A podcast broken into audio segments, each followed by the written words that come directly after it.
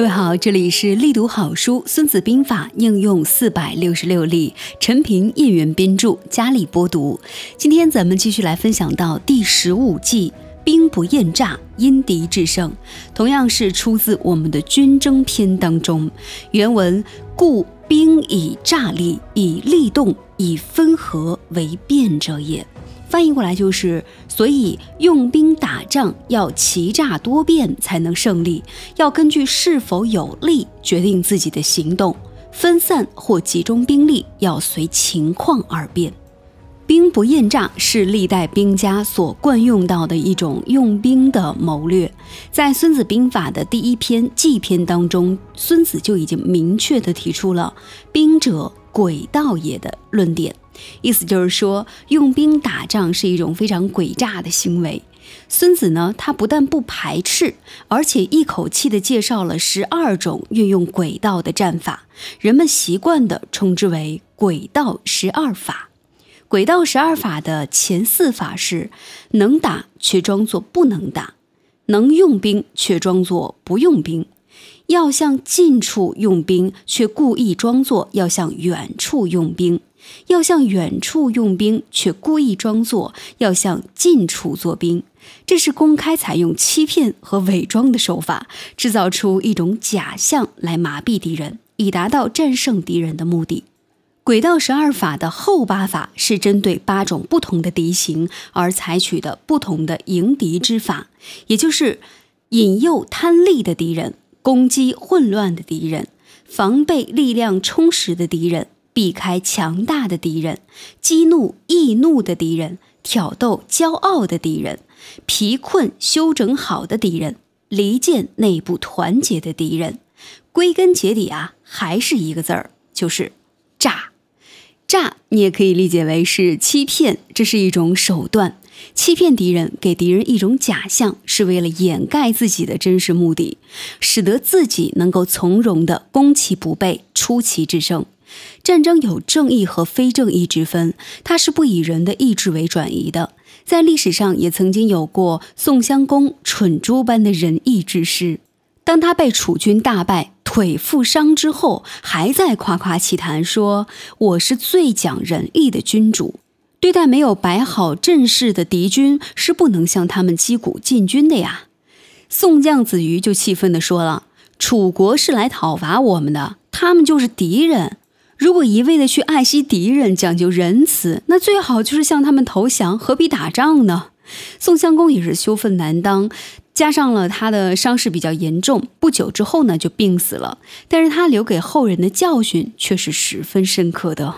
今天咱们的第十五计“兵不厌诈，因敌制胜”，一听就知道故事一定是相当精彩的。今天准备到的依旧是五个实战故事。分别是装聋作傻与聘贼自盗，讲的是一个呃商场公司，他们是如何对待这种偷盗行为的啊？使用到了他们的妙计，以及他们是如何利用人啊非常喜欢占便宜的这种心理，达到销售的目的。第二个故事是阿里亚死里逃生。讲的是在中世纪西欧，他们处在一种神权的统治之下呢，定的一条非常奇葩的一个法律，抓阄决定生死。就是说，你抓一张阄，上面写生你就活着，上面写死你就死啊，就特别的没有道理。但是他是如何死里逃生的啊？是这么一个故事。第三个故事是孔雍妙计除阿西，讲的是在明弘治年间。如何把贵州、清平、卫啊两个山民的首领啊，特别狡猾、特别坏的两个人给抓住？接下来第四个故事是众义士救存赵氏孤儿，大家都非常熟悉的赵氏孤儿的故事。然后最后一个呢，我们要分享到的是叫做宋秦临终一计。宋秦呢是战国时期一个著名的政治家，他呢，呃，在临终的时候被一个刺客给刺杀死了。在他死之前呢，他留下了一计，抓住他的仇人，也是运用到了咱们的这一计啊，兵不厌诈，因敌制胜。好，那么接下来我们就一起来进入到第一个故事当中。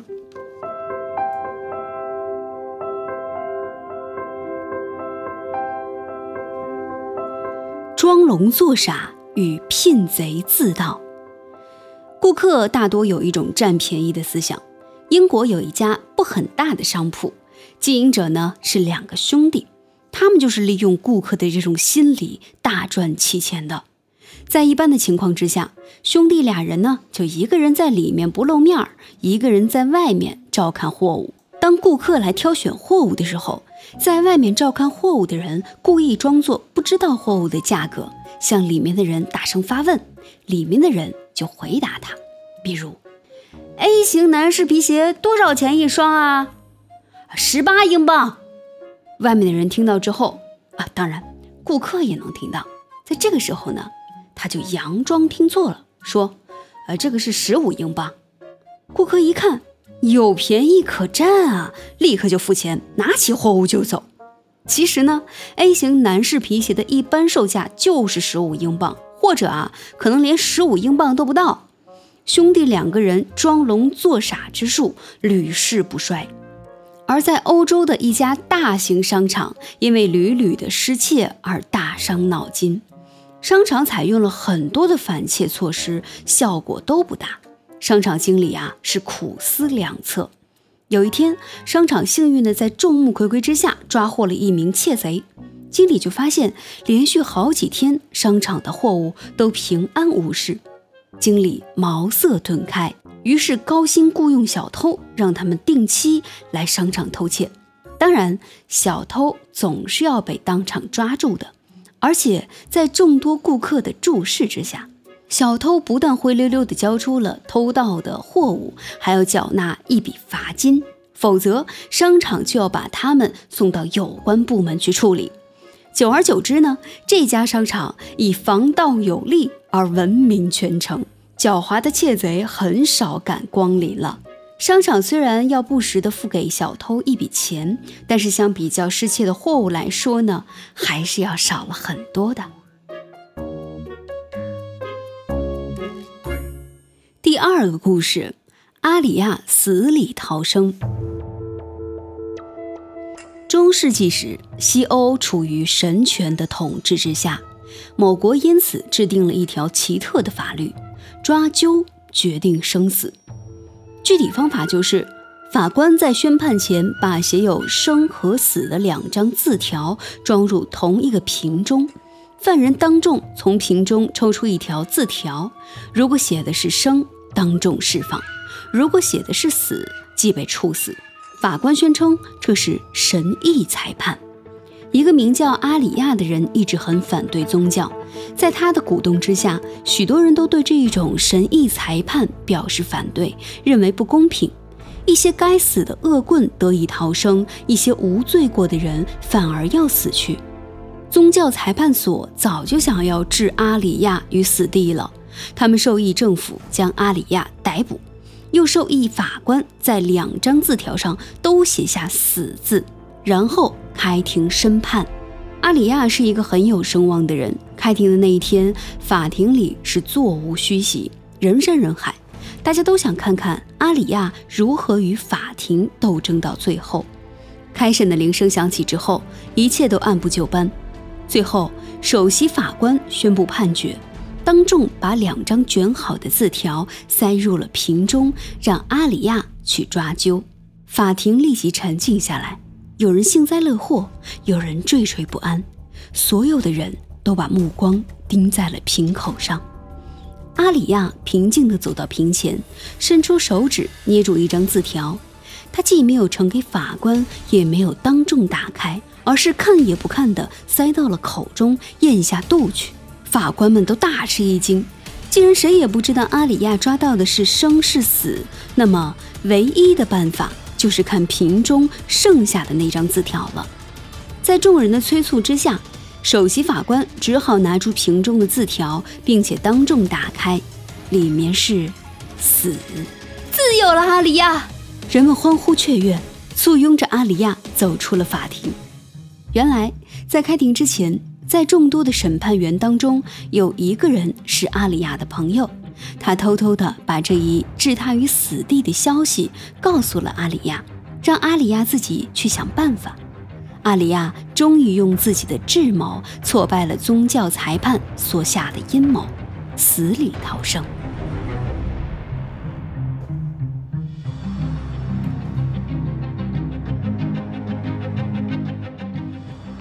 孔雍妙计除阿西。明弘治年间，贵州清平卫有一个叫阿西的山民首领。阿西人很狡猾，又桀骜不驯。他有一个叫阿次的养子，能身着三重铁甲，舞动三丈长矛，三五丈宽的沟壑一纵即过。阿西有谋，阿次有勇，这两人沆瀣一气，简直就是无法无天。阿西怂恿人抢劫过往的商客，官府追究要求他帮助时，阿西就先索重贿，然后捉一个远处不相干的人去抵罪。远处的人非常的惧怕，只得拥他做债主。对附近的山民弱者，阿西就加收赋税，强行分掉他们的牲口。这一年，孔雍担任贵州巡抚。他听说阿西行为不端，就向监军将帅们打听，他们都说阿西是好人。孔雍感到这些人说的都是假话，就亲自去查访。清平卫有一个叫做王通的指挥官，孔雍得知他是一个清正耿直的人，就向他了解情况。孔雍问道：“听说阿西危害甚大，请你把情况告诉我。”王通沉默不语。孔雍再三问他。他才惴惴地说：“如果我说了，你要是治不了他，那我一家老小可就活不成了。”孔雍微笑着说：“请您不必担心，只管说吧。”王通这才一五一十地把情况全都说了出来。孔雍从王通那里不但了解到阿西所犯的罪行，而且得知官军中的监军将帅是他的靠山。阿西每年都通过指挥王曾、总席陈瑞两人向那些军官们送上厚礼。有这些贪官污吏的庇护，阿西是更加的有恃无恐。第二天，孔雍当众选任王曾做巡官。待众官散去之后，孔雍沉下脸来质问王曾：“为何身为指挥，私通贼寇，并隶属他的罪状，声称要治他死罪？”王曾十分的恐惧，跪地磕头。孔雍说：“我可以饶了你，但有一个条件，你必须把阿西给我捉来。”王熙推荐陈瑞作为帮手，孔雍应允，让他即刻把陈瑞叫来。陈瑞来到之后，孔雍又是像审王曾那样严加盘问。陈瑞禁不住偷眼看向王曾，王曾说。大人什么都知道了，他准许我们将功赎罪，我们想办法捉拿阿西。陈瑞只好答应下来。阿西和阿次，一个是虎，一个是狐狸，要捉他们俩何谈容易呀？两人是煞费苦心，好不容易想出了一条计。原来当地人喜欢斗牛，阿西和阿次更是好此道。王曾和陈瑞决心在这斗牛上做文章。一切准备好之后，陈瑞去见阿西，饮酒之间，二人谈起了斗牛。陈瑞说，他刚才在寨子外面见到了一条好牛。阿西一听，立刻眼红了。陈瑞又说，牛贩子不像本地人，难以强迫他进寨，怂恿阿西带牛出去比一下。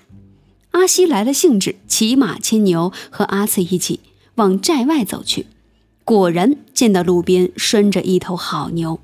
阿西刚想叫两头牛比试一番，有人报告说巡官到了。陈瑞告诉他，巡官就是王曾。哈，这老王真走运哈，又升了巡官了。阿西笑着说。陈瑞说，新巡官巡视山寨，照理我们得去迎接，何况是老朋友。阿西和阿四听了，遂拍马向前。陈瑞又说：“带佩刀见新巡官，新巡官不吉利啊。”二人毫不疑心，随手解去了佩刀，前去参见王曾。谁知一见面，王曾就大声责备他们欢迎不恭，官气十足，还没说上几句话，猛地就听见王增大喝一声，无数的士官从草丛中窜出，一拥而上。阿四没了武器，威力大减。虽然空手击伤了几十人，但依然是无济于事。阿西、阿四都被绑了起来。时隔不久，阿西、阿四即被孔雍在贵阳征发，为清平卫除去了大害。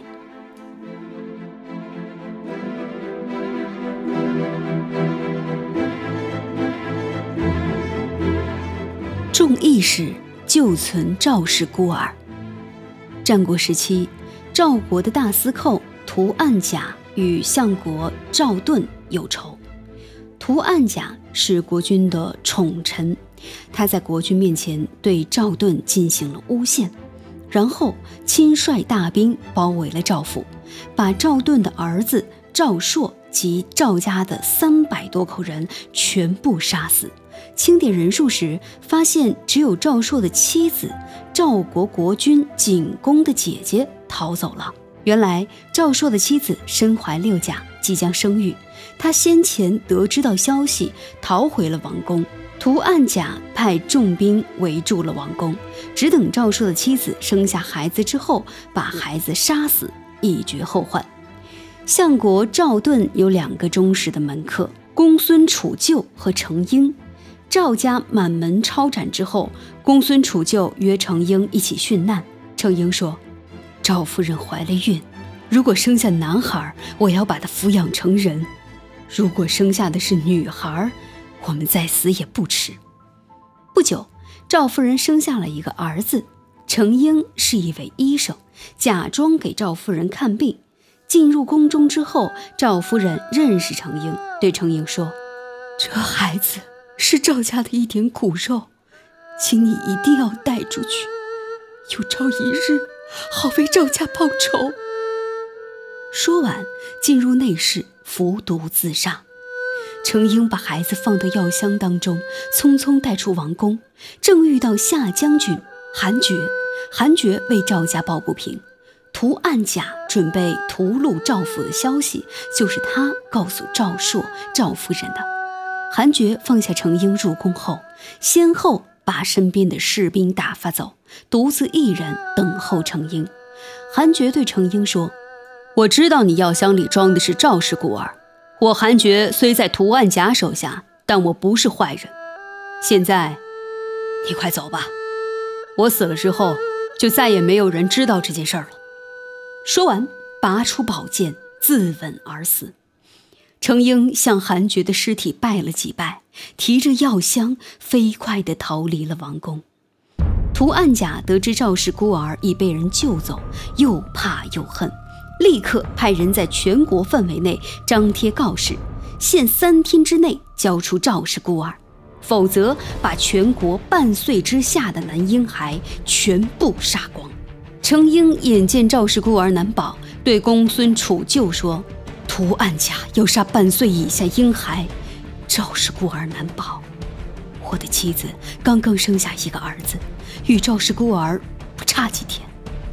我想让我的儿子冒充赵氏孤儿，抱着他去自首。赵氏孤儿就交给你了。公孙杵臼问程婴：“你多大年纪了？”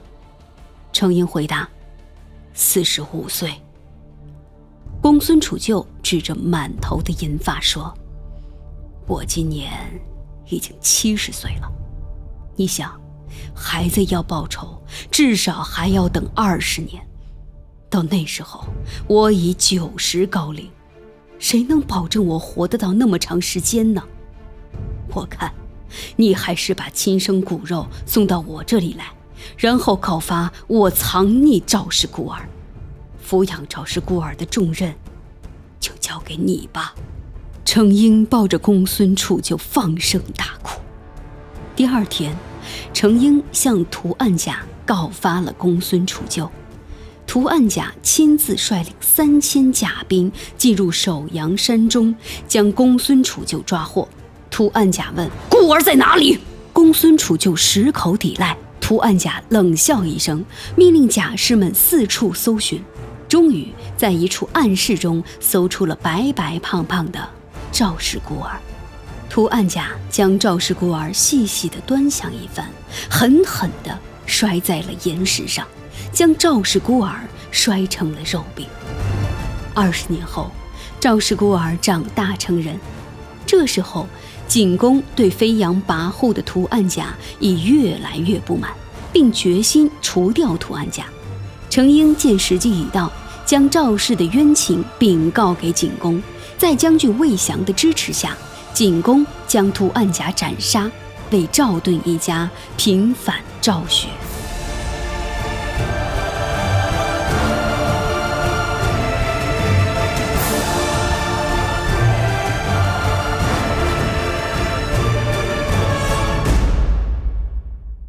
最后一个故事：苏秦临终遗迹。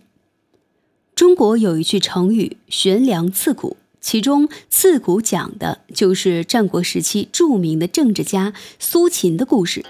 苏秦在事业刚开始的时候屡遭失败，他去游说秦国，秦王呢就没有搭理他。他灰溜溜地回到家中，父母不跟他说话，妻子不给他缝衣服，嫂子也不给他做饭吃。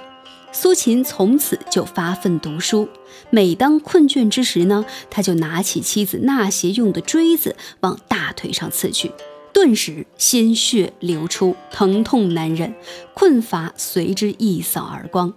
苏秦捧起书本继续苦读，经过一年多的苦读，苏秦又去游说赵、韩、魏、楚、燕、齐等六国联合对抗秦。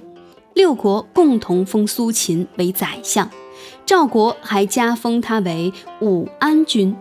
苏秦的名字从此威震天下。苏秦在赵国住了一段时间，又在秦国住了一段时间，最后在齐国住了下来。齐王对于苏秦是非常信任的，大事小事都要跟苏秦商量，这引起了齐国大夫的嫉妒。最后竟发展到派刺客去刺杀苏秦的地步。一天晚上，苏秦正在书房里看书，一名蒙面的刺客从窗户口跳进来，一剑刺入了苏秦的胸膛。苏秦大叫一声：“有刺客！”随即倒在了血泊当中。苏秦的卫士急忙跑入了书房，而刺客呢，已经逃之夭夭。齐王听说苏秦遇刺，急忙过来看望苏秦。苏秦已经奄奄一息，挣扎着说：“刺客身材高高大，臣有一计能抓住真正的刺客。”苏秦是上气不接下气，他说出一计之后就死了。秦王回到了宫中之后。众大臣都来询问苏秦的死因，与苏秦争宠的那几位大臣呢，则格外的关心齐王对于苏秦之死到底是一个什么态度。齐王呢是满面的怒容，恨恨地说：“哼，真是知人知面不知心。我尊他为上宾，封他为宰相，他竟然是燕国派来的奸细。哼！”不把他五马分尸，不足以解我心头之恨。齐王说干就干，当即派人把苏秦的尸身就拉到了市场之上，命人把苏秦的头和四肢分别拴到了五辆的马车之上，当众宣布苏秦的罪恶之后，一声令下，五辆马车向五个不同的地方奔去。苏秦的尸体顷刻之间就分成了五个部分。齐王命令将苏秦的尸体抛在街头，不许埋葬，然后吩咐取道回宫。正在这个时候，一个身材魁梧的人从众百姓当中走了出来，声称苏秦是他刺杀的，请齐王给他赏赐。齐王道：“你为齐国立下了赫赫大功，我自然是重重有赏。”不过，假如众百姓都声称是他杀的，都来向我求赏，我该给谁呢？刺客回答道：“大王明察，只有我可以证明苏秦确实是被我杀死的。”于是把行刺的过程讲了一遍。齐王静静地听着，刺客所言与自己所掌握的情况果然是完全一致，于是对刺客说：“嗯，不错，苏秦是你所刺杀的。苏秦先生可以在九泉之下瞑目了。”齐王命令士兵将刺客给我拿下。刺客大吃一惊，方知中计。齐王杀掉刺客，用隆重的礼仪埋葬了苏秦。以上就是咱们的第十五计“兵不厌诈，因敌制胜”。怎么样？这五个故事还算是精彩吗？如果你喜欢家里播读的这本书，那么欢迎您可以点赞、分享以及订阅。在这本书当中呢，我们一共是总结出来了二十八季。目前呢，我们正读到的是第十五季。如果你想要先看一下都会总结出来哪几季，可以在我们的简介区里面有详细的列出来二十八计究竟是什么。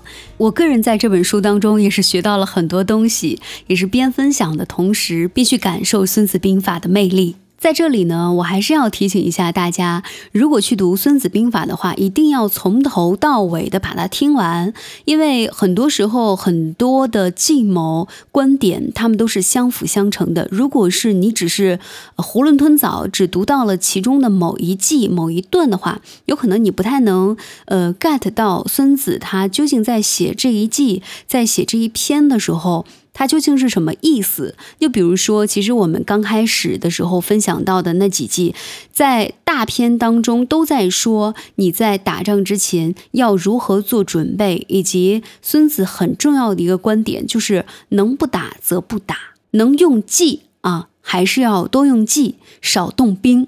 在我们的第十五集当中。作者也说到了，其实孙子是非常非常建议大家多使用计谋的，兵不厌诈，也是对国家、对咱们的这个兵，在商业上来说呢，呃，相当于就是对我们的呃企业的员工、对企业的整体发展来说是非常有利且必须要做到的一件事情，也是对他们的负责。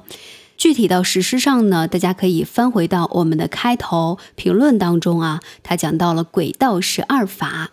在这里呢，也是给大家再重复一遍，前四法是能打却装作不能打，要用兵却装作不用兵，要向近处用兵却故意装作要向远处用兵，要向远处用兵却故意装作要向近处用兵。而后八法呢，是针对不同的八种敌情来采取的不同的迎敌之法，也就是引诱贪利的敌人，攻击混乱的敌人。防备力量充实的敌人，避开强大的敌人，激怒易怒的敌人，逗引骄傲的敌人，疲困休整好的敌人，离间内部团结的敌人。总的来说呢，不管对方是强大还是怎样，我们都可以使用计谋的方式打破目前的这种势，造成一个比较对我们有利的态势，然后再出击。那在出击之前呢，最重要的一点就是。把事态给搞成是我们有利的这么一个事态，所有的计谋都是为了要达成这个事，然后等到这个事哎是有利我们的时候，一击致命。好了，那今天的分享我们就到这里，这是我们的第十五计“兵不厌诈，因敌制胜”。我是佳丽，理想很重要，愿你在前进的道路上一帆风顺，一生无忧。我们下期节目再见。